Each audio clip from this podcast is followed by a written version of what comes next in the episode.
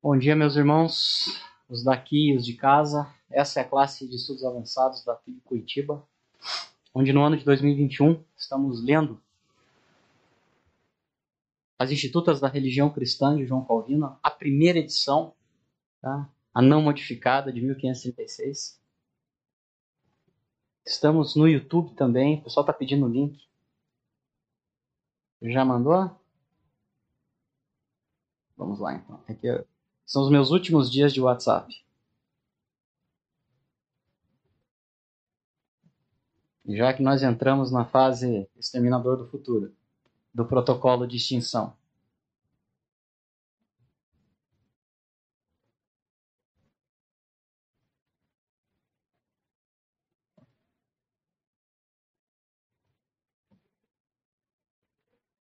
Vamos orar, meus irmãos?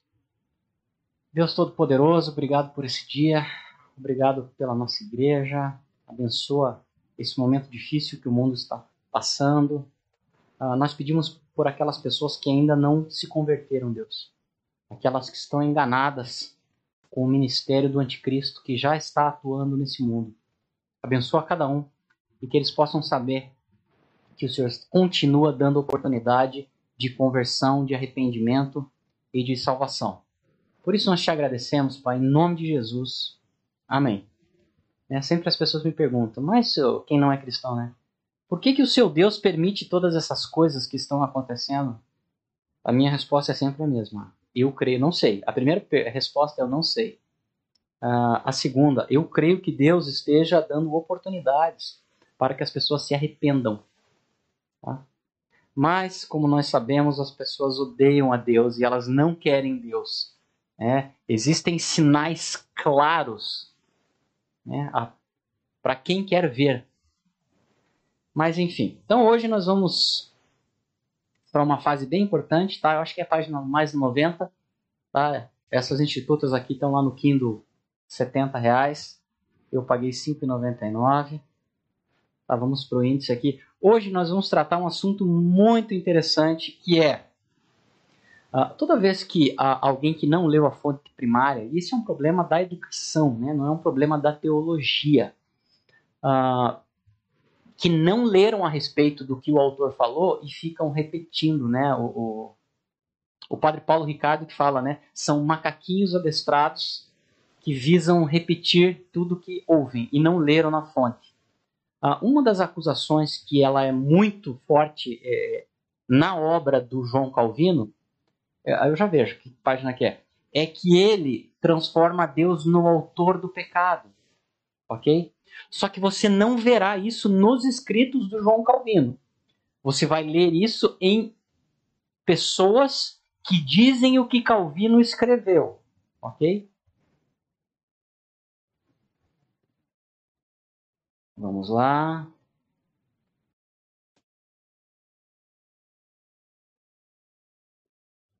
Vamos ver se a página 91. Não é 92, é um pouquinho antes. É, vai falar o seguinte: como Deus atua nas pessoas reprovadas, que é um assunto muito, digamos assim, sensível. Ah, por exemplo, de você falar que se Deus quiser mandar alguém para o inferno, ele vai e pronto. Isso é assustador, mas é verdadeiro. Vamos ver onde é que eu parei semana passada. Eu acho que não estamos aqui ainda. Não, não estamos.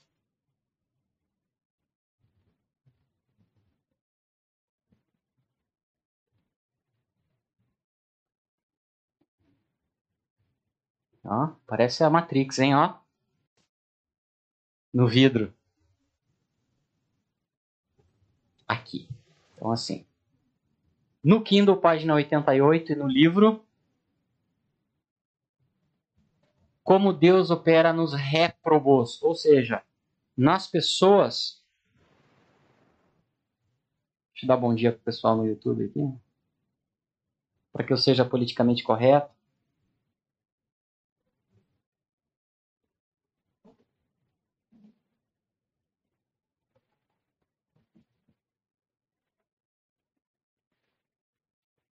Ó, nós concluímos semana passada, nós estávamos aqui.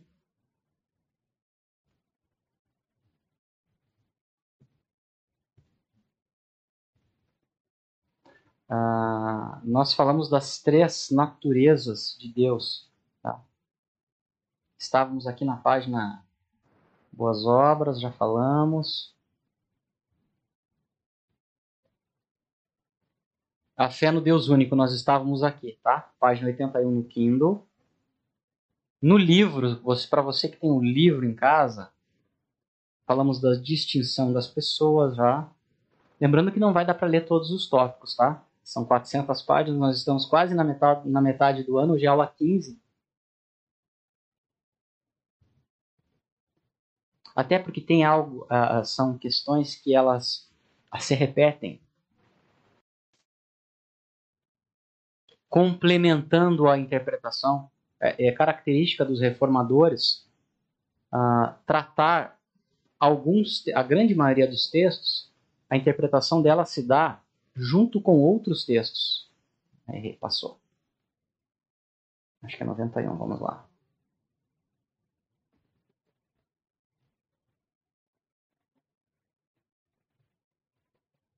Mais para baixo, então vamos lá.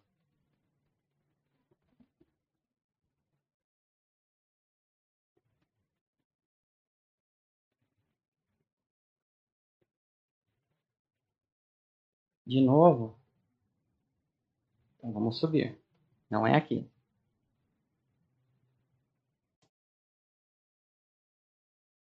Não.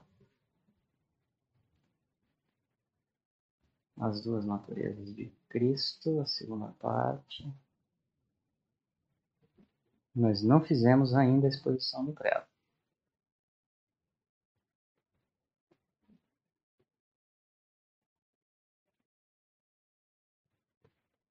Eu acho que é para ser por aqui, hein? Aqui. 88. Então vamos lá.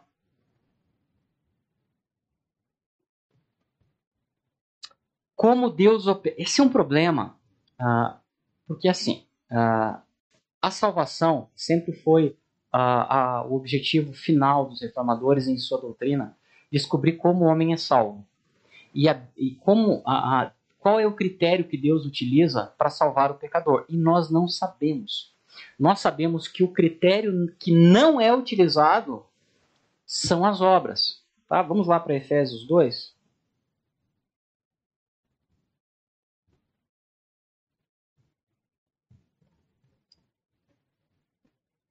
Gálatas Efésios. Então, assim, existe uma atuação de Deus na reprovação daqueles que não são salvos? Uma pergunta difícil, tá? Que qualquer pessoa que tiver a resolução em um parágrafo, ela desconhece uh, uh, tudo a respeito disso, porque nós não sabemos, tá? Então vamos lá, Efésios capítulo 2, a partir do 1, na, na Bíblia de Jerusalém, está em negrito, salvação gratuita em Cristo. Então, eu posso perceber que o capítulo 2 de Efésios, ele trata de salvação. Não adianta eu pegar textos que não tratam de salvação, ok? E ficar tentando inserir uma hermenêutica fora do contexto total. Então eu entendo que Efésios 2 trata de salvação. Efésios 1 e 2, né?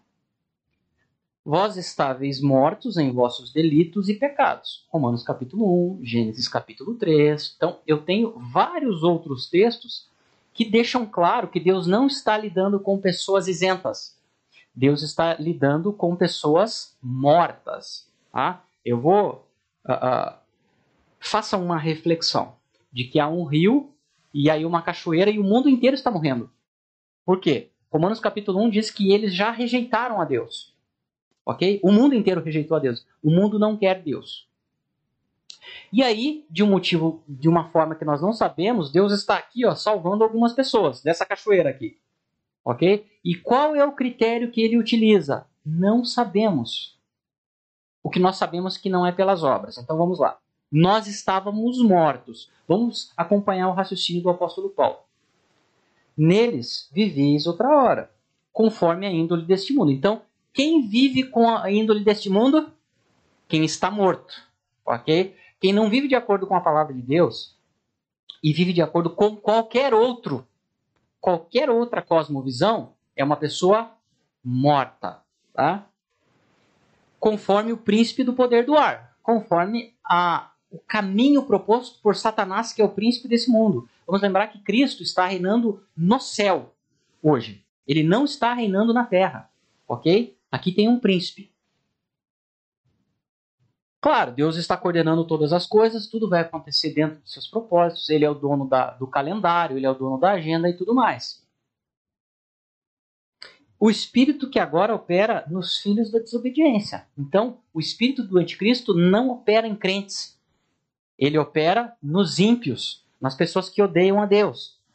Com eles, nós também, também andávamos outrora nos desejos da nossa carne. Ó, então, nós também estávamos nesse barco indo para o inferno.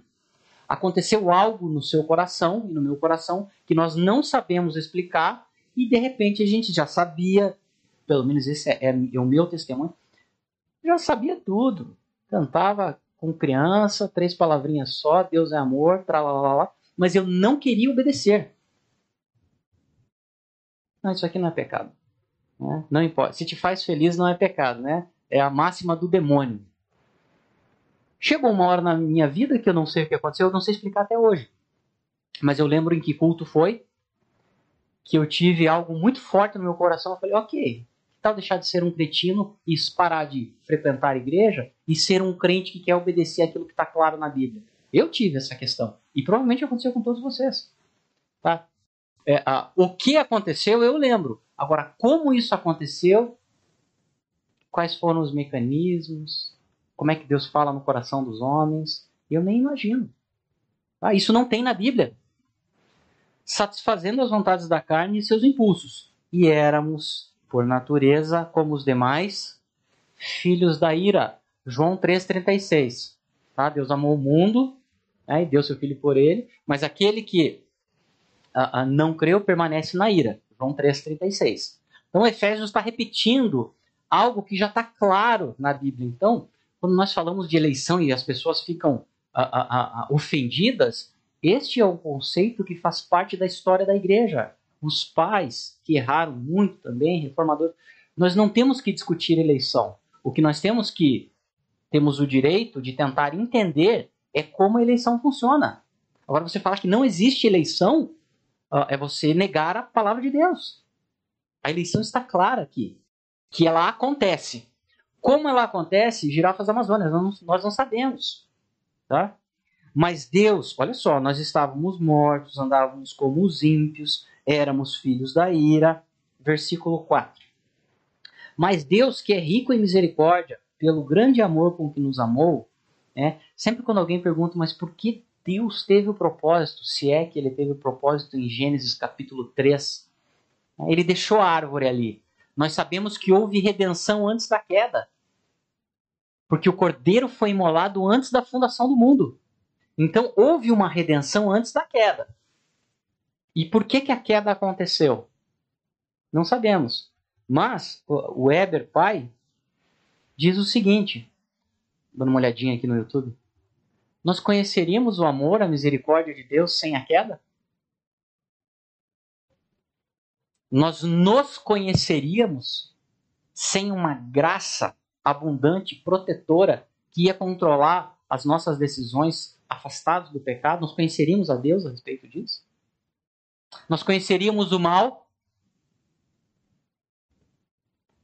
Tá? Deus não foi surpreendido com a escolha de Adão. Tá? Deus é onisciente e sabe de todas as coisas. Santo Agostinho vai dizer, inclusive, que Deus está fora do tempo ele é um ser atemporal. Nós estamos presos a essa, presos a essa dimensão. Então, a partir do momento que Deus sabia tudo o que acontecia e ele deixou a árvore do conhecimento do bem e do mal, de alguma forma, Deus não impediu que Adão pecasse. Ok? Agora, quais são os propósitos de Deus? Nós não sabemos. Mas se ele quisesse impedir que Adão pecasse, ele retiraria a árvore. Mas ele deixou a árvore, sabendo que o filho erraria. Tá? Com o, versículo 4: Com o grande amor que nos amou, quando éramos mortos em nossos delitos, nos vivificou juntamente com Cristo. Eu não estou vendo nenhuma ação humana aqui na salvação. Né? O Spurgeon vai falar em relação a Efésios que mortos não têm livre-arbítrio. Mortos não têm livre-arbítrio. Mortos são mortos. Tá? Pela graça foste salvos, e com ele nos ressuscitou e nos fez assentar nos céus em Cristo Jesus, a fim de mostrar nos tempos vindouros a extraordinária riqueza da sua graça. Olha só, então por que, que ele nos salvou? Olha aqui uma resposta para a queda. A fim de nos mostrar nos tempos vindouros a extraordinária riqueza da sua graça. Eu posso, numa interpretação razoável, dizer: olha, provavelmente a queda não foi proposital, mas ela foi consentida por Deus para que conhecêssemos a riqueza da sua graça. Ah, mas o mundo é tão ruim, Deus permitiu isso? Queridos, nem olhos ouviram, nem ouvidos ouviram o que Deus preparou para aqueles que o amam, que o amam.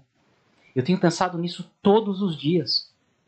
Né? Vocês ficam colocando minhoca na minha cabeça, eu comecei a retomar os livros do Eber Pai, os vídeos e tal.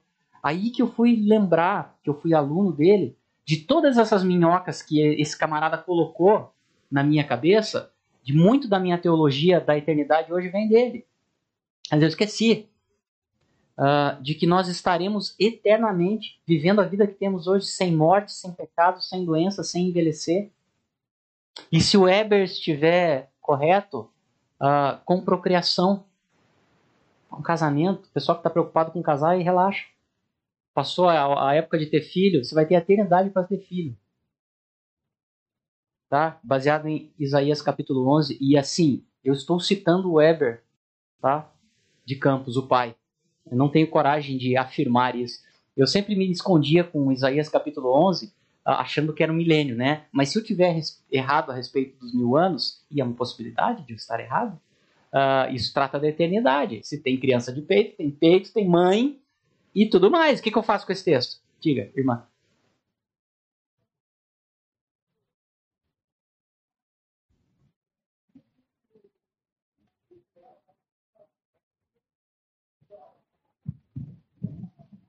Você pode falar no microfone? Zé, você empresta o microfone para nossa irmã, por favor? Então, se tem a capacidade de se manter rebelde, por que também não de aceitar? Sim, é, essa é o ponto.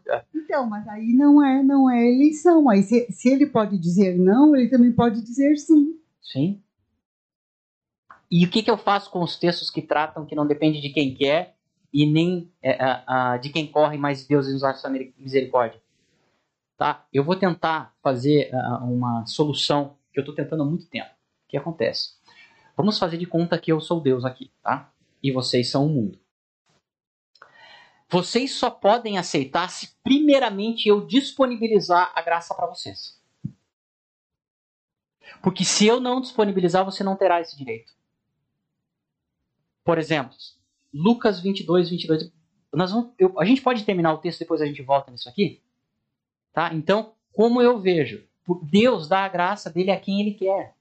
Então, assim, mesmo quando você é, é, é, recebeu a graça de Deus, Deus teve que disponibilizar primeiro. E aí, eu posso olhar aqui a disponibilização da graça por Deus para quem ele quer, e estes que ele disponibilizou, eles rejeitaram. Mas isso só aconteceu porque, primeiramente, Deus falou: olha, eu vou deixar. Porque assim, é, a Faraó teve oportunidade de se arrepender. Deus deu oportunidade. Deus dará oportunidade aos anjos caídos. Deus deu oportunidade de salvação e graça a Judas. Então tem as exceções. Tá? Vamos continuar aqui?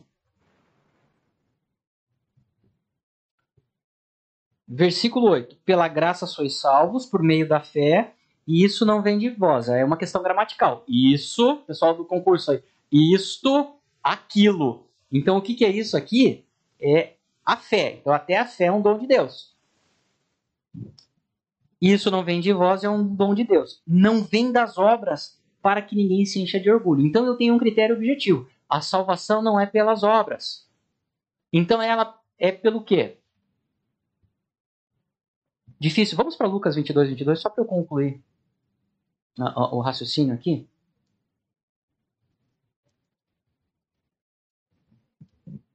Lucas 22, 22, ele contém tanto a soberania de Deus quanto o arbítrio humano. E como eu faço isso? Eu não faço. Eu dou uma resposta evasiva de professor de seminário. Olha, meu filho, são duas paralelas que se encontram no universo. Ah?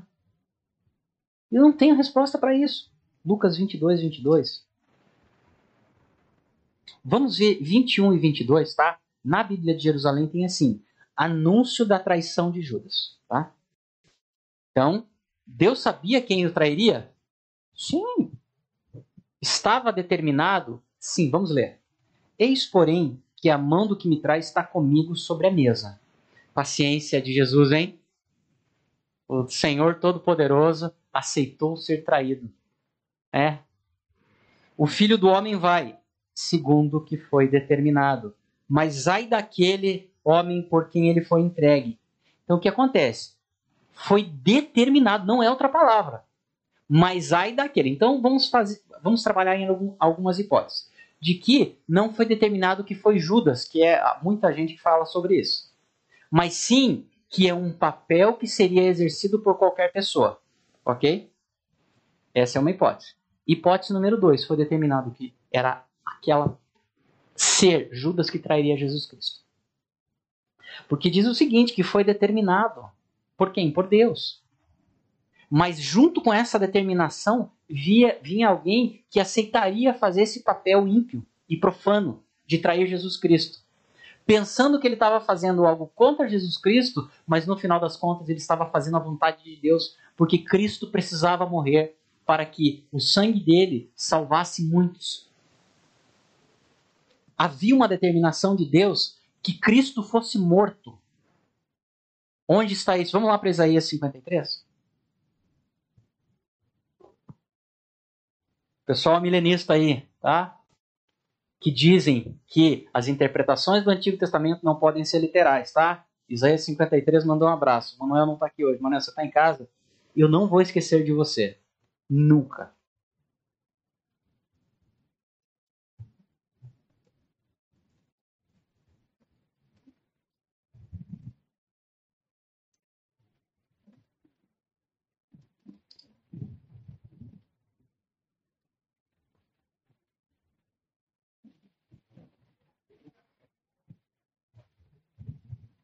Quem creu naquilo que ouvimos, versículo. Vamos ler todo o 53? Quem crê naquilo que ouvimos, e a quem se revelou o braço de Yahvé, ele cresceu diante dele como renovo, como raiz em terra árida.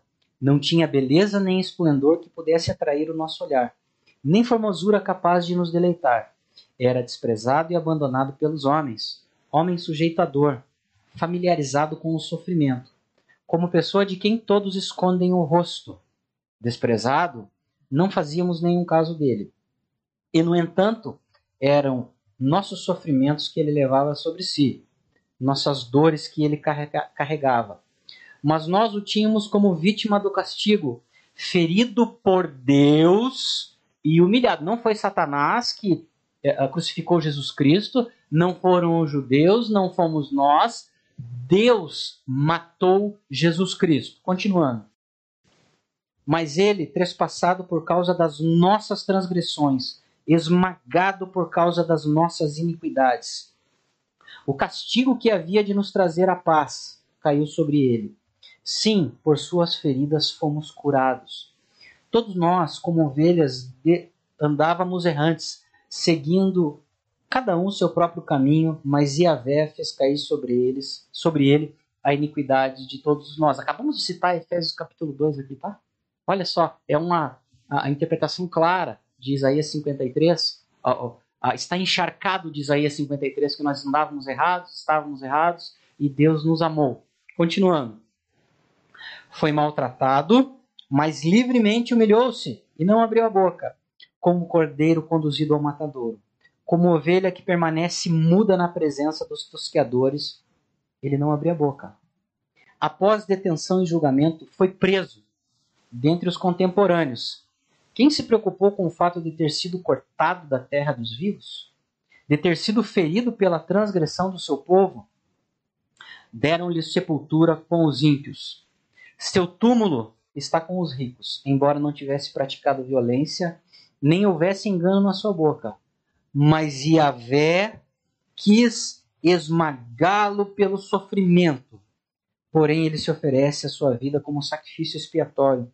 Certamente virá uma descendência e prolongará os seus dias, e por meio dele o desígnio de Deus triunfará. O que é o desígnio de Deus? É o decreto de Deus de que isso aconteceria. Está em Isaías 53. Então, quando eu pego Lucas 22, 22, está claro que foi uma determinação de Deus.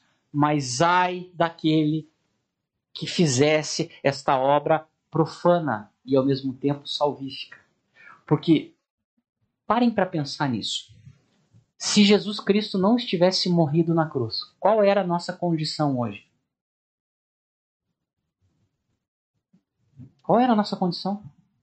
Quem pagaria os nossos pecados?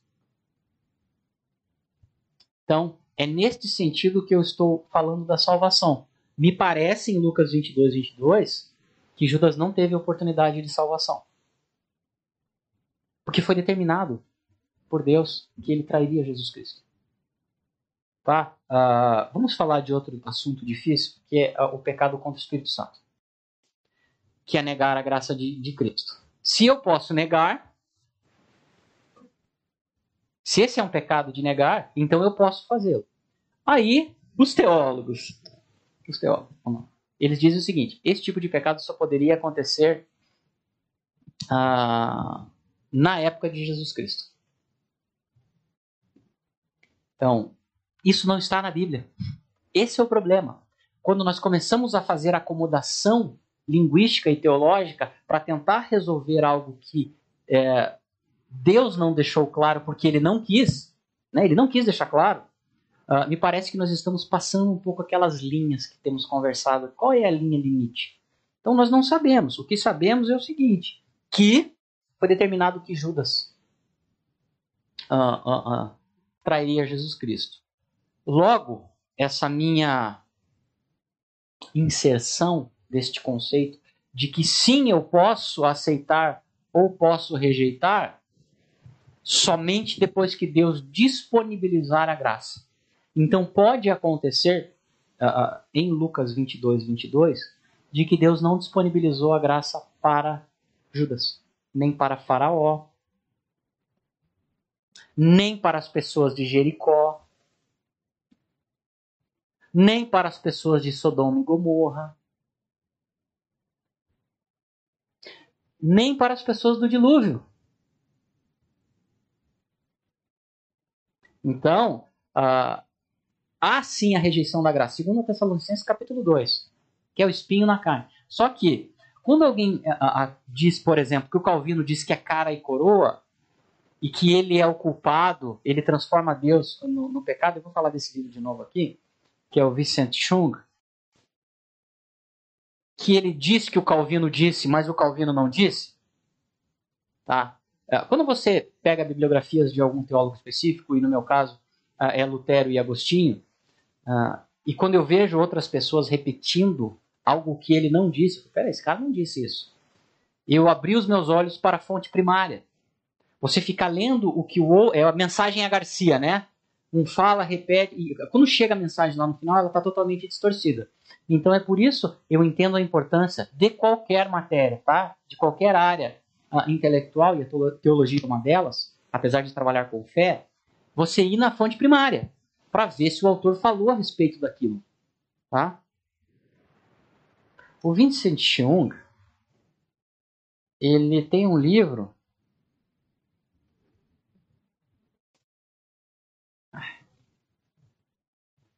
em que ele diz que Deus é o autor do mal. Ele é o autor do pecado. Aqui, ó o autor do pecado. E existem muitos chunguistas. Ah, não é Deus. É, eles entendem é, que se gloriam na, na soberania de Deus ao ponto de fazer Deus o autor do pecado. Eu acho muito perigoso. Tá?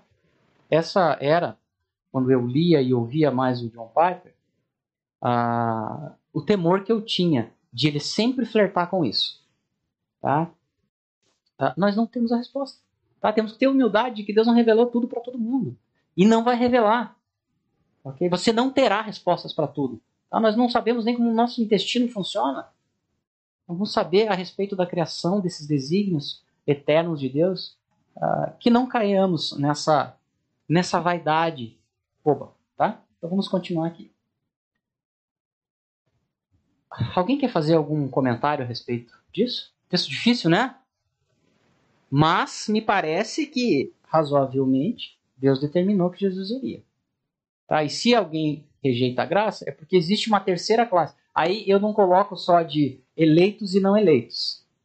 Tem aqueles que Deus disponibilizou a graça e eles, ok. Ah, é a parábola do semeador, não é? Foi jogado a semente. Uns receberam, outros não receberam, não quiseram. Então dizer que não é possível rejeitar a graça, que é um dos, dos das minhas a, a, a, mesmo quando eu fui impactado pela teologia do Calvino, vamos lá para os cinco pontos aqui, ó. Ah, é o seguinte. Vamos ver se eu acho aqui numa imagem para ficar mais mais claro aqui a tulipa. Vamos lá. Aqui, ó. Ó, depravação total, ok. Estão vendo? Dá para ver? Aí atrás? Depravação total, ok. Eleição incondicional, Efésios 2,8 tá? Não tem condição, tá? Não é por obras. Expiação limitada. Claro, se Judas não teria direito à salvação, imagine que todas as pessoas de todas as épocas uh, são uma.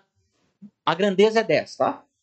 Todas as pessoas do mundo são 10. Vamos usar em caso concreto, número 10. Se uma delas não teve o direito à salvação, a expiação é limitada. Ela não é ilimitada. Porque uma pessoa não poderia ser salva de nenhum jeito. Seja Faraó, ok? seja Caim, graça irresistível, girafas da Amazônia. Segundo a Tessalonicenses 2, ó oh, Israel quis, vocês não quiseram. Hebreus 6 tinha alguém que estava dentro, depois está fora. Então, assim, uh, é a, a graça irresistível é uma forçação, e, e, se eles lidassem com isso aqui, os cinco pontos, e tratassem os textos contrários, ok. Falei aula passada, os malabarismos que o um dos meus teólogos preferidos uh, uh, é o MacArthur. O malabarismo que ele faz para tratar com Hebreus 6 não precisa, o Franklin também faz isso. Tá? Que para mim é um dos melhores brasileiros. Então o que acontece? Uh, Deus deixou essa ponta aberta para que nós não saibamos. A graça é resistível. Tanto é que tem pessoas resistindo na Bíblia.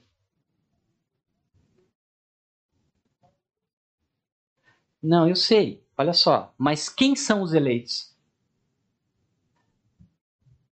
Girafas da Amazônia. Tá? Uh, eu, na, no material que eu li, eu nunca vi essa inserção de que a, a, a graça é, claro, é resistível só para os eleitos, porque você está pressupondo que não foi oferecida a graça para os não eleitos, ok? É isso? Sim. E como é que eu faço com aqueles que rejeitaram a graça? Não. Mas veja bem, se eu estou dizendo que eles resistiram, foi uma decisão deles. É porque foi disponibilizado. Você não pode rejeitar algo que não foi disponibilizado para você.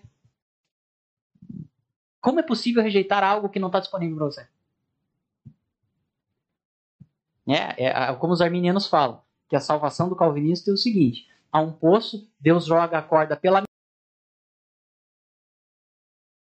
Mas eu não consigo. Pronto, você não quis.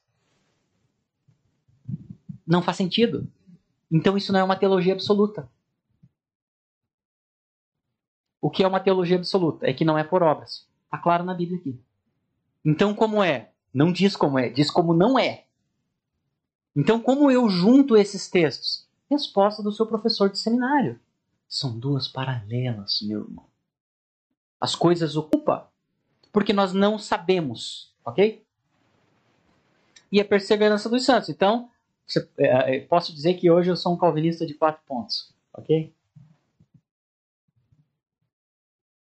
Então vamos lá. Disse que Deus opera nos réprobos, ou seja, disse, o Calvino não está falando que ele fala, cujas obras têm sido condenadas. Uma questão difícil e insolúvel.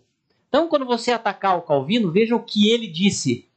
Calvino disse que lá nas institutas, aqui nas institutas, isso é insolúvel.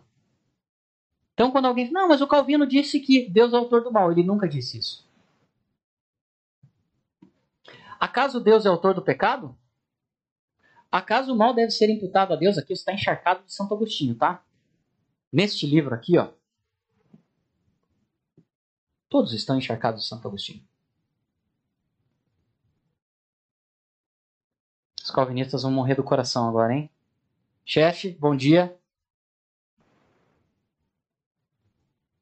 Essa citação do Calvino você pode ter certeza que vem desse livro aqui, tá? O meu é esse verdinho aqui. Aí tem até emoção de ver isso aqui. Quarentão! Não, tá caro, hein? Espera que de vez em quando fica 1,99. Do livre-arbítrio. O que, que o Agostinho vai tratar? Eu tenho o mal e eu tenho dois agentes: Deus e o homem. De quem vocês acham que é o mal? De quem pode ser o mal? A origem do pecado? Pode ser em Deus? Deus não tenta ninguém. Deus não é o autor do mal. Aquele texto lá de Isaías, eu crio a face a face, eu crio a, a palavra mais próxima em português, eu crio a calamidade. Não é o mal. Ele traz o vendaval, o terremoto, o vírus flango flitense, ok? Deus está coordenando todas essas coisas lá do céu. Então, assim, Calvino está afirmando, primeiro, que é insolúvel. Dois, o mal deve ser imputado a Deus? Ele faz uma pergunta. Três, a injustiça deve ser considerada obra de Deus? Evoquemos a mente que devemos discernir, no mesmo ato, a obra de um perverso e a de um Deus justo. Onde Calvino está atribuindo o mal a Deus? Ele está atribuindo o mal ao homem. Porque existe entre a, a, a questão da minha interpretação do livre-arbítrio de Santo Agostinho. Entre os decretos de Deus, vamos imaginar que aqui são os decretos de Deus e aqui é a liberdade humana. Entre o decreto de Deus e a liberdade humana, o pecado só pode estar aqui no meio, ok? Neste gráfico. De quem é a responsabilidade?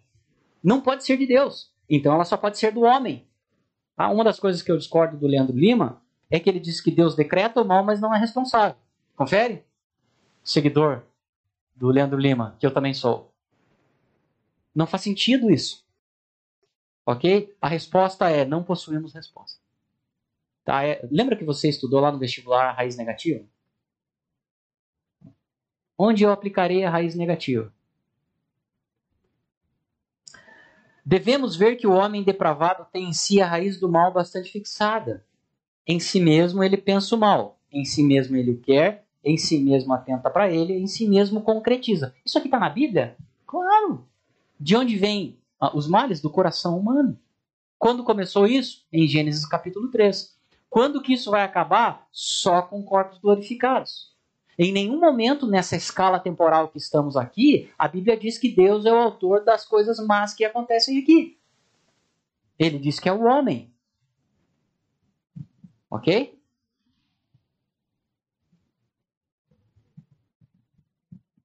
Por tal razão, devemos imputar-lhe todo o mal e a culpa que há em suas obras. Então, o Calvino não está culpando Deus, ele está culpando o homem. Quem é um Deus justo e um homem injusto? Quem será? Hipótese A, Batman. B, Katniss Everton. C, o homem. D, Wolverine. Qual, quem é o culpado do mal? O homem. Pois intencionalmente luta contra Deus. Alguma mentira aqui? Vamos falar aqui. O homem odeia Deus, o homem natural. Em sua vontade e em seus atos. Mas em Deus devemos ver a vontade decidida e claro desígnio de mover o homem, quer reprimindo, quer moderando, quer dando-lhe êxitos e forças. Mas Deus faz todas as coisas justamente. Então, em nenhum momento, Deus, uh, o Calvino está atribuindo o mal ou o pecado a Deus. Tá? Ele diz que é insolúvel. Tá? Nada como ir na fonte primária, né? Tô, tô tirando as armas dos arminianos hoje, hein? uma por uma. Né? Tô fazendo. O Olavo fala, né? Tem o agente e as, os seus meios de ação. Estou falando de política de novo, hein? Se você não tirar os meios de ação dos agentes, você não vence a guerra, tá bom? hoje será noite, amanhã contra os amilenistas, que é o básico, né? E contra os arminianos. Vamos lá. Por exemplo, agora nós vamos começar a citar o faraó, né? Há calvinistas que dizem, que pegam o texto, não, mas Deus entortou o coração do faraó primeiro. Dá uma olhadinha no texto. Vamos lá para Êxodo 9.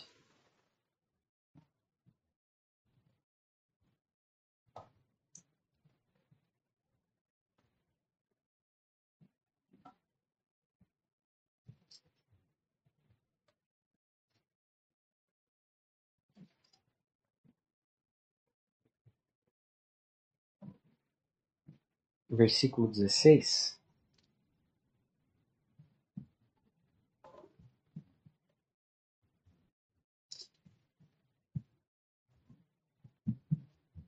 Texto difícil, hein? E aí está contando a história de todas as vezes que o faraó entortou o coração, de que foi entortado, mas olha o que diz o versículo 16. Entretanto, foi precisamente por isso que eu te conservei de pé, para fazer-te ver o meu poder e para que meu nome seja proclamado em toda a terra. Qual era a função do faraó aqui? Glorificar a Deus com seu coração torto. Vamos voltar um pouquinho aqui. A primeira vez que Moisés fala com o faraó, ó, vamos dar uma passada geral em Êxodo aqui, tá? Para relembrar. A libertação do Egito, tá? Capítulo 1 é a opressão dos israelitas, tá? 2, o nascimento de Moisés. 3, a fuga de Moisés. 2 aqui ainda, né? 3, a sarça ardente. Tá? A missão de Moisés. O pessoal que tem missão é muito perigoso, hein? Revelação de Deus, instruções para a missão de Moisés. Poder dos do céus são dados né, a Moisés. Arão, intérprete de Moisés. A primeira entrevista com Faraó, capítulo 5. Vamos ver o que a Bíblia diz? Depois de Moisés e Arão, foram e disseram a Faraó: Assim falou Yahvé, o Deus de Israel: Deixe o meu povo partir para que me façam festa no deserto os israelitas fazem festa. Você não pode, hein? Respondeu o faraó: Quem é Yahvé para que ouça sua voz e deixe Israel partir? Isso tem ação de Deus aqui no faraó? O que, que ele disse? Quem é o Deus de Israel? Olha 2 Tessalonicenses 2 aqui, ó. Depois que as pessoas rejeitam a Deus, Deus manda um engano. Não é isso que diz 2 Tessalonicenses 2? Olha o que. É, continuação. Não conheço Yahvé e tampouco deixarei Israel partir. Rapaz, o cara falando assim com Deus.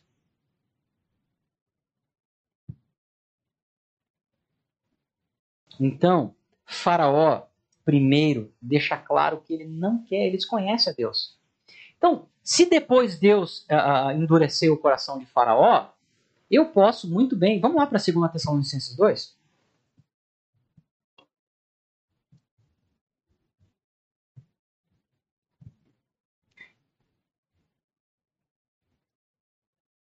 Só acha que falar do anticristo é teoria da conspiração? Olha só, uh, eu tenho a igreja de Tessalônica, tá? a carta enviada para eles. Nesta época, o espírito do anticristo já estava agindo. E por que ele não está agindo agora? Tá difícil, né? A gente falar da palavra de Deus. Parece que será ela, né? A minha eu sempre eh, tinha a presunção de que o que diz aqui que será retirado é o evangelho, a palavra de Deus a cada dia passa que nós estamos vendo que ela está querendo ser suprimida, inclusive pela ciência e dos Néflins, tá? 2 Tessalonicenses capítulo 2, vamos ler tudo, tá? A partir do versículo 1. A vinda do Senhor e o que a precederá, ou seja, o que acontecerá antes da vinda do Senhor. Quanto à vida de nosso Senhor Jesus Cristo e a nossa união com Ele, rogamos-vos, irmãos, que não percais tão depressa a serenidade do espírito. Não percam a serenidade do espírito. E não vos perturbeis, nem por palavra profética, nem por carta que se, di... que se diga vir de nós. como se o dia do Senhor já estivesse próximo. Não vos deixeis seduzir de modo algum por pessoa alguma, porque deve vir primeiro a apostasia. Tá? E entendo aqui que a apostasia é a total. Tá? Total. Todas as igrejas apóstatas. É isso que nós vemos hoje? Uma paz em que a igreja de Cristo está sendo liderada pela besta? Não. As igrejas estão brigando. Tem aqueles crentes ultraconservadores que ficam citando a Bíblia o dia inteiro, falando de anticristo, da volta do Senhor, de céu e inferno, e que não são científicos e iluminados. Ok? É isso mesmo? Não tem essa apostasia ainda. Tá? Eu tenho visto aí um campo para evangelização maravilhoso. Ok? Isso é guerra, não é paz. Tá? E a, o aparecer do homem ímpio, o filho da perdição. Então tem que ter apostasia primeiro. A igreja tem que ser derrotada para que aconteça a apostasia. A igreja placa, tá? Esse modelo que nós temos. Creio que a, a, igreja, todos nós, segundo Lucas 21, estaremos lá nos campos, para não voltar para a cidade e tudo mais. Estaremos na nossa comunidade sobrevivencialista lá, né, com o sisteminha da Embrapa, produzindo nosso próprio alimento, sem internet, sem televisão, só esperando Jesus voltar para sermos arrebatados, voltarmos com ele rapidão, no abrir e fechar de olhos, para julgar esse mundo. Já pensaram nisso? Ainda bem que Deus vai, o meu corpo será glorificado. Essa vontade de vingança que eu tenho de, de, de seres maus é muito grande, mas Deus vai restaurar o meu coração, né? Eu já falei que uh, eu tenho a capacidade de perdoar do Batman, tá? Eu, que é o herói mais rancoroso de todos. Que você vê o mal e eu não consigo não me indignar contra o mal. Tá? E já pensou? Está lá em Coríntios. Nós julgaremos até os anjos. Ainda bem que Deus vai ter, vai ter restaurado o meu coração. Tá? Porque se a minha interpretação do que Paulo diz do céu mais um, mais dois, e o inferno vai até menos 15, por exemplo, tá? vai ter uma galera aí que Deus nem pergunta para mim. Menos 15 para essa galera aí. Manuel, espera, Zé, é, você leva o microfone para o Manuel, por favor?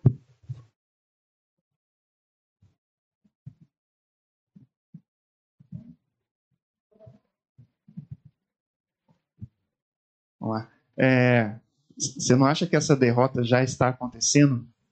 Essa questão do, do verdadeiro evangelho está sendo cada vez mais criticado. A gente vê pastores como Augusto Nicodemos, Paulo Júnior tem que falar sobre né, hoje a cultura do cancelamento, é, pregações sendo retiradas dos, dos, das mídias sociais. Você acha que isso é um começo desse evangelho sendo Vou citar atacado? a história da igreja patrística, sempre foi assim sempre foi um porão de impiedade. Nós somos, sempre fomos a minoria. Né? A, a, pregação do Paulo Júnior é quando ele fala da nova ordem mundial. Né? Então, eu não entendo que nós estamos sendo derrotados, pelo contrário. Porque há necessidade de que haja divergência entre vós para que os verdadeiros se manifestem. Então, uh, nós somos mais que vencedores, nós não temos como perder, não tem. No final desse filme, em que a igreja de Jesus Cristo vai perder. Porque será dado o poder de vencer aos santos e os matarão, ok? Por um período rapidão de tempo. Então a gente vai perder uh, de 2 a 0 no primeiro tempo. Vamos chegar, a gente vai estar tá perdendo de 7 a 1 no primeiro tempo, ok? Doeu, né? Quando chegar nos 40 do segundo tempo, a gente, nós vamos fazer 300 gols. Nós somos mais que vencedores naquele que nos amou. Não existe uma hipótese onde a igreja perde. Nós podemos ser assassinados, só que morrer nós vamos de qualquer jeito. Aqui, ok? Então nós seremos unidos com Cristo e voltaremos para julgar esse mundo ímpio. Tá? Lembrando que lá no Apocalipse tem uma taça em que todas as orações dos santos estão sendo guardadas até que elas chegarão no limite e elas serão transformadas em fogo e enxofre para punir o mundo. Está lá em Apocalipse. Muito cuidado com as suas orações, hein? Você fica pedindo a Deus aí que traga juízo a esses governantes ímpios que estão matando pessoas de fome, estão proibindo uh, uh, cura e tudo mais, como eu, lembre-se, está sendo guardado. Tá? Nós somos mais do que vencedores em Cristo Jesus. Não existe a hipótese de perder. Uh, Manuel, ok, eu discordo de você porque eu acho que é o seguinte: nós vivemos aí 74 anos de liberdade, ok? Desde o final da Segunda Guerra, as igrejas tiveram uma grande expansão ok? E ao mesmo tempo morte na Europa.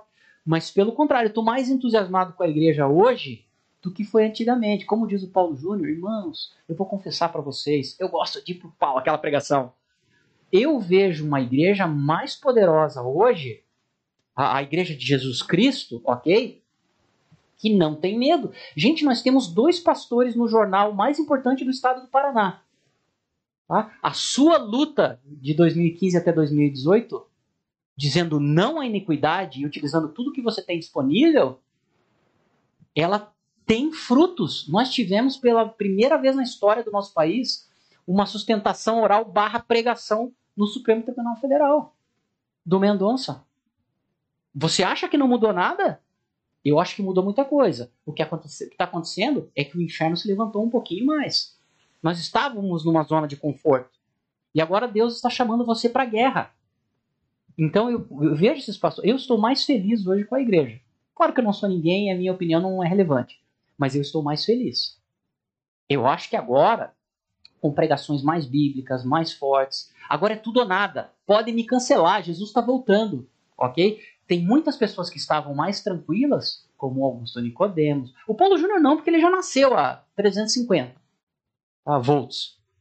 Mas outros que estavam mais ou menos não querendo se meter em algumas áreas, o Hernandes Dias Lopes, por exemplo, ele não se metia muito em algumas áreas que você vai ver a pregação dele, toda a pregação é anticristo, gente querendo defender aborto em igreja, querendo defender liberação de drogas, ó, vocês têm que nascer de novo aí, tá? Porque uh, uh, ele fala, ó, esquerdista aí não pode ser cristão não, vocês são assassinos de bebês, não vem aqui com textos aqui iluminados, científicos, porque é aí que eu vejo a questão do líder cristão estar informado. Você não tem como ganhar citar documentos falsos ou livros e tal, porque ele leu mais.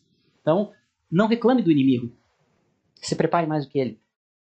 Isso é uma coisa que eu tenho falado. Você não pode esperar nada de além de perversão de pessoas perversas. Pessoas perversas vão agir de forma perversa.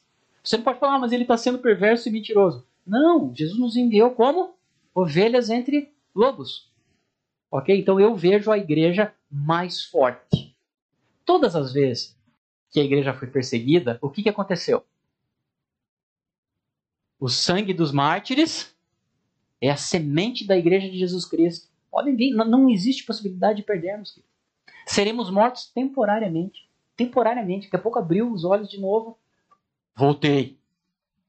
Vou falar contra vocês de novo. Não vão tomar minha igreja. Perderam. É, não tem hipótese de nós perdermos. Porque nós estamos do lado do Todo-Poderoso. Ok? Então eu estou vibrando, inclusive, com essas épocas. Né? Por exemplo, já lemos o faraó aqui. Vamos lá. O filho da perdição, o adversário, que se levanta tudo que se chama Deus. Você não está vendo isso agora? É desde aquela época. Agora nós estamos numa época de maior pressão. Todo mundo está preocupado, e eu acho que a gente não deve estar preocupado, mas deve se preparar para o apocalipse. É porque a agenda é de Deus. Deus pode estar olhando assim, ah, vocês querem, né? O tio Bill lá está fazendo a marca a partir da luciferase. Não, isso está na cara, não é, né? Mas Deus pode chegar assim, saiam daqui, não é agora, tem mais gente para ser salvo. Ou pode ser agora. Cabe aos crentes verificarem os sinais. A Bíblia foi escrita para a gente ler, viu? Para a gente saber sobre os sinais. Não é teoria da conspiração. Querendo uh, uh, uh, se levantar contra tudo que chama Deus, que é o que está acontecendo agora. Ou não é o espírito do anticristo que deixa ter ônibus lotado e não pode ter igreja. Pode ter shopping e não pode ter igreja. É isso? Não. Não, isso é ideológico. A, a ideologia dos néfilis pode, né? Pode assassinar crianças, pode liberar drogas para os outros, pode escrever sobre o incesto, podem ler no, no, livro do Engels. Tá? Isso aí, falado abertamente na Associação dos Professores aqui do Paraná, depois eu vou colocar o vídeo lá, por uma deputada do PT, falando de incesto. Tá? Então, eu não falo com gente que está na igreja que defende esse negócio. Falo, você não é crente. Não, mas a outra parte é boa, sim, mas ela traz essa. Ok? Continuando. Que se levanta tudo que se chama Deus, ou recebe culto Olha aqui, ó. Ele se levanta contra o que recebe culto. Chega, chegando a sentar-se pessoalmente no templo de Deus e querendo passar por Deus. Não lembrais de que vos dizia isso quando estava convosco? Agora também sabeis que é que ainda o retém. Então ele sabe o que o retém. Parece que é o evangelho, porque o evangelho está estão querendo reprimir o evangelho de qualquer jeito. Como? De discurso de ódio. Você falar do evangelho hoje é discurso de ódio. Não, isso aqui é pecado. Para parecer só a seu tempo. Ou seja, pa me parece que o evangelho tem que ser retirado totalmente.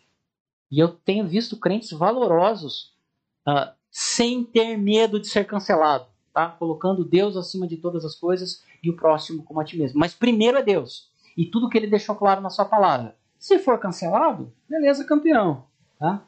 Pois o mistério da impiedade já age. Então, o mistério da iniquidade, da impiedade já estava agindo. Só é necessário que seja afastado aquele que o retém. Quem que avisa que a iniquidade está sendo implementada de forma sistemática, governamental, são os crentes.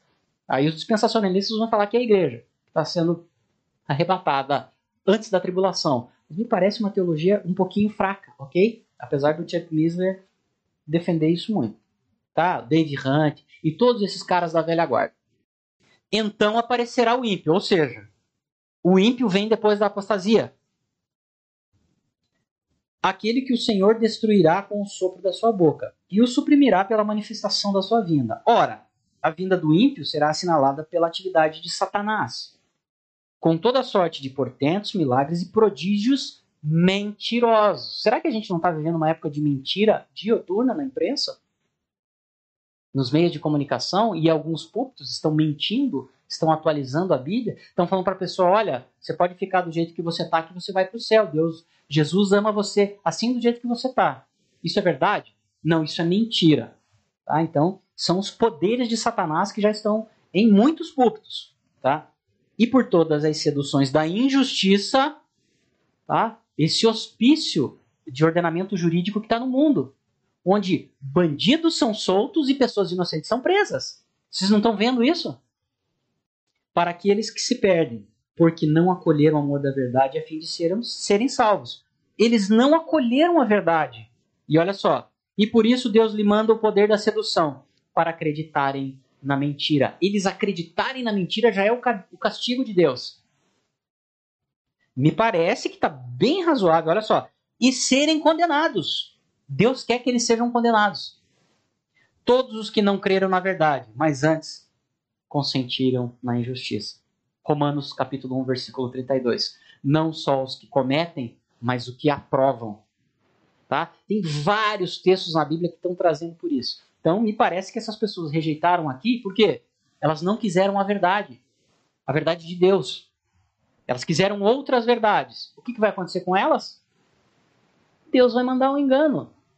Queridos, tem um, nos evangelhos uma casa que, que é feita faxina pelo Espírito de Deus e ela fica limpa. Só que depois voltam sete espíritos mais piores do que aquele que estavam. O que, que te parece se você juntar todos esses textos? Me parece que Deus está dando a oportunidade. Só que aqueles que rejeitarem, a punição deles já começa de uma forma pior. Ok? Então vamos continuar aqui. Por exemplo, Faraó Nabucodonosor, que está no céu, segundo Daniel capítulo 4, ele tem um testemunho, uma profissão de fé e Senaqueribe deflagrar, deflagraram guerra contra o Deus vivente. E aí Faraó e Senaqueribe não tiveram a graça e Nabucodonosor teve. Olha aí, ó, que difícil tratar disso aqui. Deus humilhou Nabucodonosor, fazendo ele ser um animal, se, se passar por um animal, até que ele faz uma profissão de fé. Nós temos um cara do mal que se arrepende. Me identifiquei totalmente aqui, hein? E é bom que você se identifique também. Alguém fez pergunta? Não. Deflagraram uma guerra contra o Deus vivente. Riram do seu poder. Perseguiram tanto quanto estava em seu tudo quanto estava em seu poder. Perseguiram o seu povo, né? Um povo que não merecia tal tratamento, com força máxima. Tá? A gente vê que o faraó manda os seus principais comandantes militares. E o que, que acontece com os principais comandantes militares? Literalmente, eles morrem na praia. Ó, oh, Klaus Schwab, pode vir, Bill Gates, vocês vão morrer na praia. tem medo não, tá? Sem qualquer direito, apoderavam-se da posse da propriedade alheia. Ó, não roubarás, tá? Não roubarás. O pessoal que quer aí fazer redistribuição de renda, Deus é contra o roubo. Todavia, Deus despertou todos eles para executar esses atos. Ah, e agora, Lucas 22, 22 aqui, ó. Deus despertou. Só que olha só que interessante. Ele desperta Faraó e Faraó é um arquétipo de Satanás. E Nabucodonosor não é. Dois caras maus. Um deles é salvo ou não. O, o bispo Riley diz o seguinte, uma das frases mais fortes dele. Uh, na cruz, uh, Deus salvou um homem para que ninguém se desespere, mas somente um para que ninguém se engane. Não serão todas as pessoas que serão salvas. Qual foi o critério objetivo dos, dos dois ladrões? Um se arrependeu. Como Deus agiu nele, não sabemos. Mas nós temos certeza absoluta. O único cara que nós temos. Não, tem Abraão, tem alguns caras. Pedro, esses caras já estão no céu, né? Lázaro. Estão só aguardando tempo para voltarem para julgar aqui o Fórum Econômico Mundial. Hoje eu não devia ter falado, mas não resisti. Uh, e uh, outras pessoas, nós temos certeza. E o ladrão da cruz, porque Jesus disse: Ainda hoje estarás comigo no paraíso. Então, se, se tem um cara que nós temos certeza que foi salvo, o que nós sabemos dele? Que ele é ladrão e que não foi batizado. E agora, hein? Você está muito calvinista hoje. Espero não ter participado disso. Tá bom? Jeremias 5,15. Vamos lá? Jeremias é só pancada, né?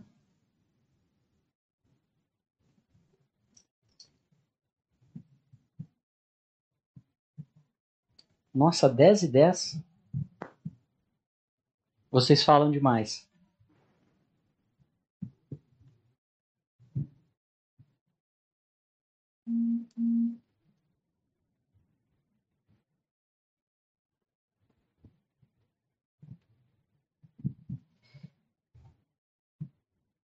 Uh, o capítulo 5 fala dos motivos da invasão, tá? Se você pegar em qualquer versão, vai ter lá uh, o caput, tá? A introdução ali. Por que Israel, Jerusalém foi invadida? Eis que trago contra vós uma nação de, de longe, ó casa de Israel. Deus trouxe a nação de longe. É nação duradoura, é nação antiga, é nação cuja língua não conheces e não compreendes o que fala. Sua aljava é como sepulcro aberto, ou seja, o local onde ele guarda as suas armas. Todos os seus homens são heróis. Olha aqui, ó. Devorará a tua messe o seu pão, devorará seus filhos e suas filhas, devorará suas ovelhas e suas vacas, devorará a sua vinha e a sua figueira, destruirá pela espada tuas cidades fortificadas em que depositas a sua confiança. Ele vai destruir a sua família, o seu alimento, o seu vinho e a sua fortaleza. O que, que vai sobrar de Israel? O remanescente. O remanescente. Continuando. Ele os vergou para quererem o mal e pensarem o mal. Ou melhor, volveu sua má vontade e sua má, má intenção contra Israel. Olha só, pessoas perversas sempre existiram no mundo. Esse papo de que se você dá um emprego para uma pessoa, um carro legal para ela, ela não vai ser perversa, é contrariar a, a, a estrutura da realidade. É aquilo que nós estamos vendo. Vamos voltar para a nossa realidade agora, tá? Trazer textos da Bíblia. Aquilo que nós estamos vendo é ficar falando de política hoje, tá? Não tem problema. Você viu pobres roubando? A gente sabe que está tudo caro. O mercado aumentou 30%. Pelo menos, né? segundo o cálculo que eu fiz da minha casa. Você viu pobres roubando? Nesses dois últimos anos? Gente perdendo emprego? Você viu pobres saqueando mercados? Você viu poderosos roubando pessoas pobres? Quantas ações da Polícia Federal tem no nosso país, de governadores e prefeitos, roubando? Roubando a vida das pessoas, porque esse dinheiro era para salvar a vida delas.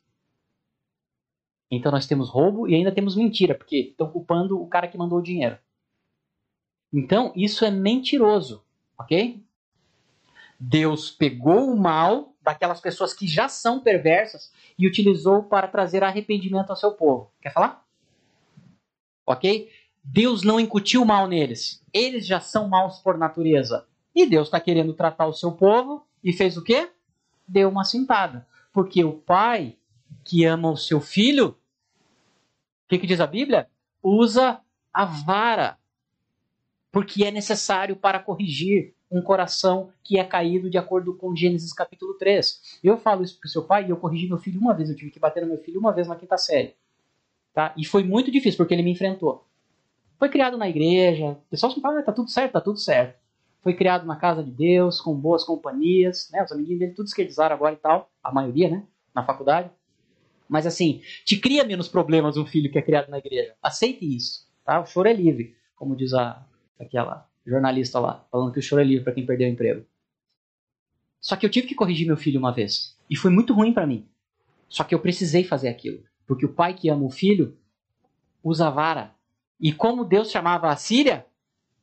A vara da minha ira, da minha ira, porque Deus estava corrigindo Israel por quê? Porque o ama. Tá? É muito simples, eu não gostava desses textos até eu ter que corrigir meu filho. Né? Nada como você viver a prática do evangelho. Né? E vocês sabem que o Paulo Júnior é assim, eu vi uma pregação dele, e ele, ele, ele prega isso para as pessoas, e ele estava sem coragem de corrigir o filho dele. E ele conta que ele, o filho dele enfrentou. Aí ele falou, não, agora, porque é a rebeldia contra Deus. Essa a gente tem que corrigir. Sabe? Teu filho está passando e ele derruba um vaso. Isso é pecado? Não, isso é um erro. Agora, se ele tenta te enfrentar, o que, que é isso?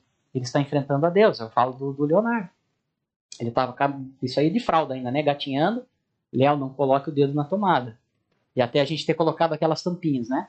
Ele olhou para trás, sorriu, foi lá e colocou o dedo na tomada. O que, que ele estava falando? É a maldade do ser humano ah, os bebês são lindinhos. Até você ter o teu. Eles são lindinhos mesmo. Mas eles têm o pecado no seu coração. Quando ele passava e derrubava o vaso da Graciela, essas coisas, não tem problema. A partir do momento que ele tem que enfrentar o que, que tinha que fazer, tapinha na fralda. Né? Nessa época, eu, você podia mentir para você mesmo. Você dá um tapinha de nada e diz: Eu já corrigi o meu filho.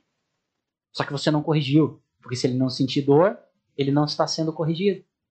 Tá? E o Paulo Júnior fez o seguinte: e ele lutando contra ele mesmo para não corrigir o filho. Aí o filho, ele entrou no quarto para corrigir com a vara. Aí ele chegou, o filho estava orando. Ele falou: Filho, o que, que você estava orando? E o que, que era a expectativa dele? Que o filho estava pedindo perdão a Deus porque ele tinha feito algo errado. Mas não foi isso que o filho orou. Ele orou assim, pedindo a Deus para não apanhar. Aí o, o, o, Paulo Júnior fala, né? A eficácia da oração do meu filho. Ele não bateu no filho, né? Mas uma hora ele teve que fazer isso. Então eu achei muito legal ele falar isso, porque o Paulo Júnior é altamente raiz, né? E um cara fraco, não conseguia corrigir o filho dele. Mas Deus faz isso conosco para o nosso bem. Ok? Continuando. Então ele usa a má intenção e fez com que prevalecessem algumas vezes para se vingar da impiedade do seu povo. Deus se vinga, tá? Ele é um Deus vingador. Só que ele não tem esse problema que eu falei agora que eu quero vingar do, do, desses seres ímpios que estão subjugando as pessoas, e principalmente as pessoas mais unidas. Você vê, né? Quem tem plano de saúde está podendo tudo. Quem é que está sofrendo mais com isso? Que está à mercê de seres perversos. Não o contrário.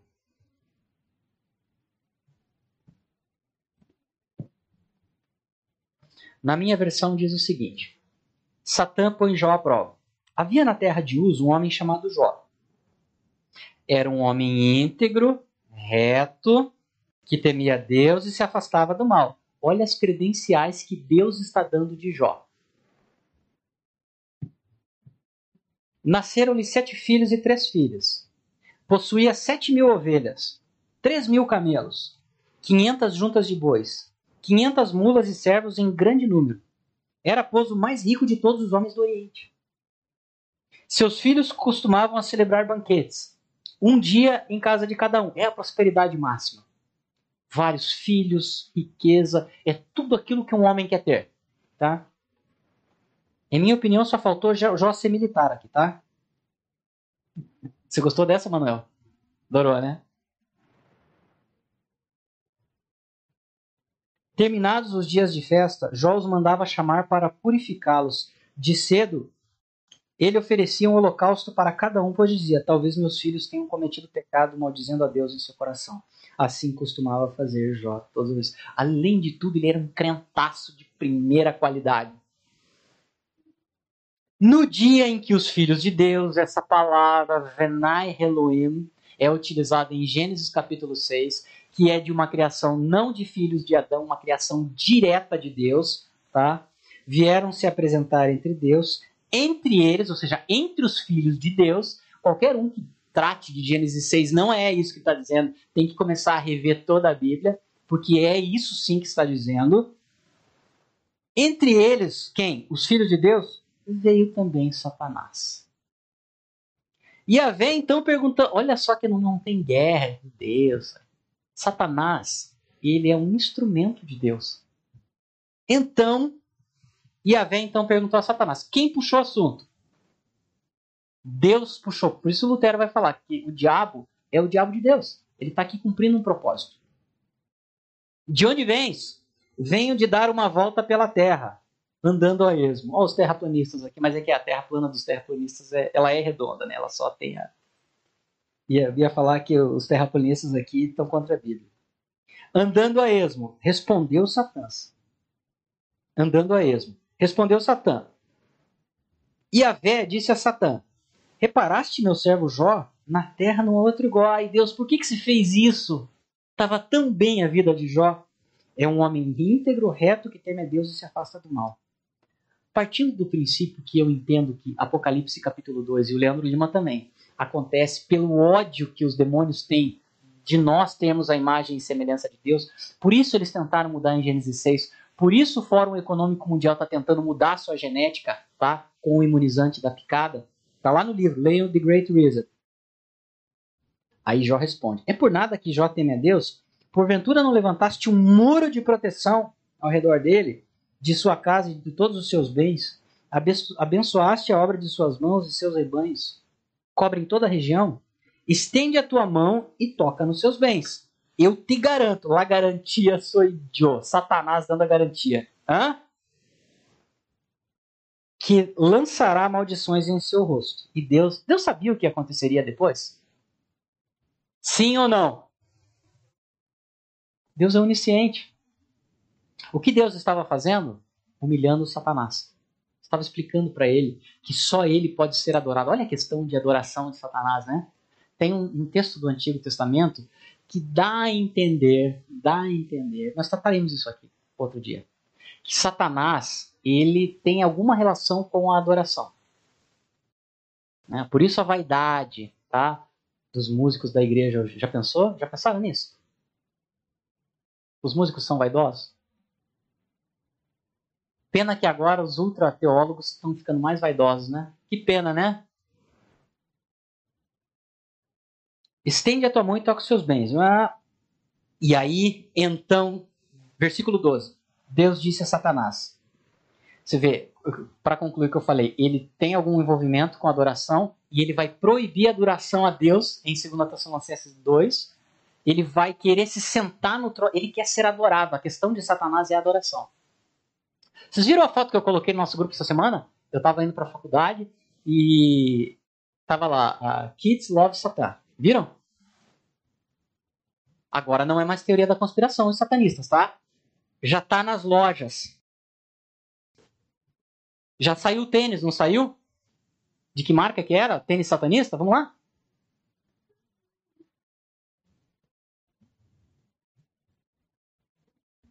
Nike. Que tristeza, eu só uso Nike, né? E Nike é uma deusa, né? A deusa da vitória. É. Mas ainda bem que o Federer não usa mais Nike. Agora eu posso jogar todas as minhas roupas. Idolatria, hein? Olha isso aqui. Ó.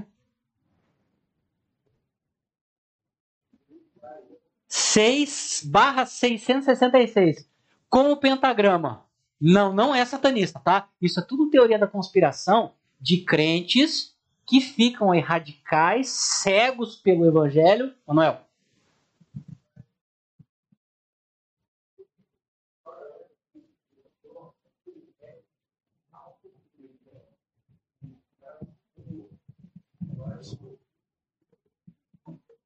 Não é satanista, tá? Isso é tudo conspiração. Isso aqui nem eu vou ter que falar e não resistir. É que nem o Foro de São Paulo. Era tudo coisa imaginária de gente maluca, agora já tem entrevista, união. É, é tu, tudo isso é conspiração. Lucas 10, 18, vamos ver o que, que diz em Lucas, Lucas 10, 18?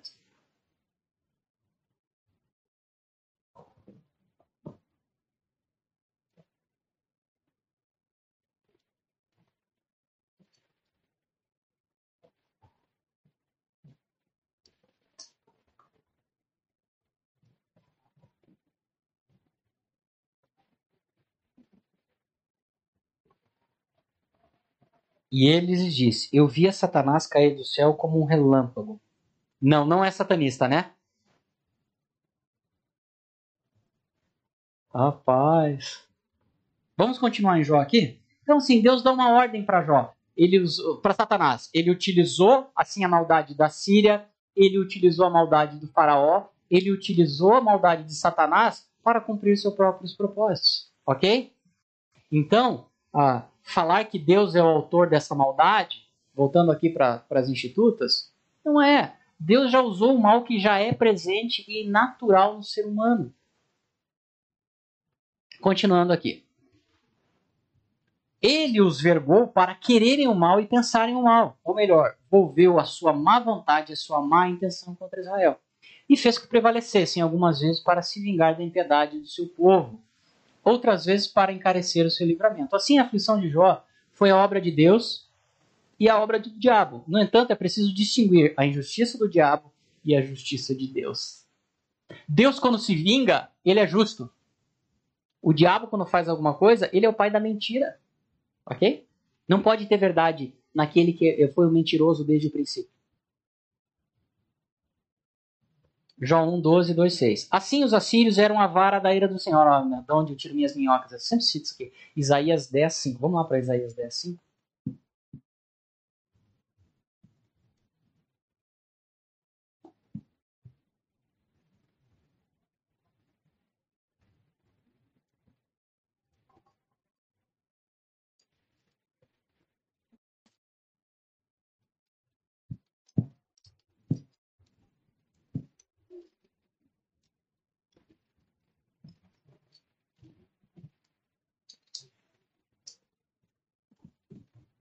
Vamos ler todo o capítulo 10 de Isaías? Está tão atual. Ai dos que promulgam leis iníquas, os que elaboram escritos de opressão, para desposarem os fracos, dos fracos o seu direito. Isaías está falando para você hoje, tá bom? E privar da justiça os pobres do meu povo, para despojar as viúvas e saquear os órfãos. Pois bem, que fareis no dia do castigo, quando a ruína vier de longe? A quem correreis em busca do socorro? Onde deixarei as vossas riquezas? Deus está falando para o seu próprio povo, né? Para não terdes de vos arrastar humildemente entre os prisioneiros, para não cairdes entre os cadáveres. Com tudo isso, sua ira não amainou, e sua mão continua estendida. Ai da Síria, vara da minha ira. Ela é o bastão do meu furor posto nas suas mãos.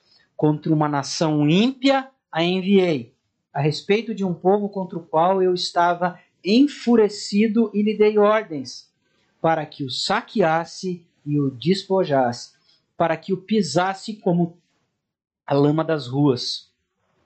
Então, o que, que acontece? Deus utilizou a perversidade da Assíria, que nós sabemos, e nós vamos ver que eles eram tão perversos que Jonas não queria ir em Nínive. Essa era a questão. Não é que Jonas não queria obedecer a Deus. Ele estava falando assim: Deus, olha só, aqueles caras lá são muito do mal. E aí que Deus fala para Jonas: tem um povo lá. Pode ir. Continuando aqui.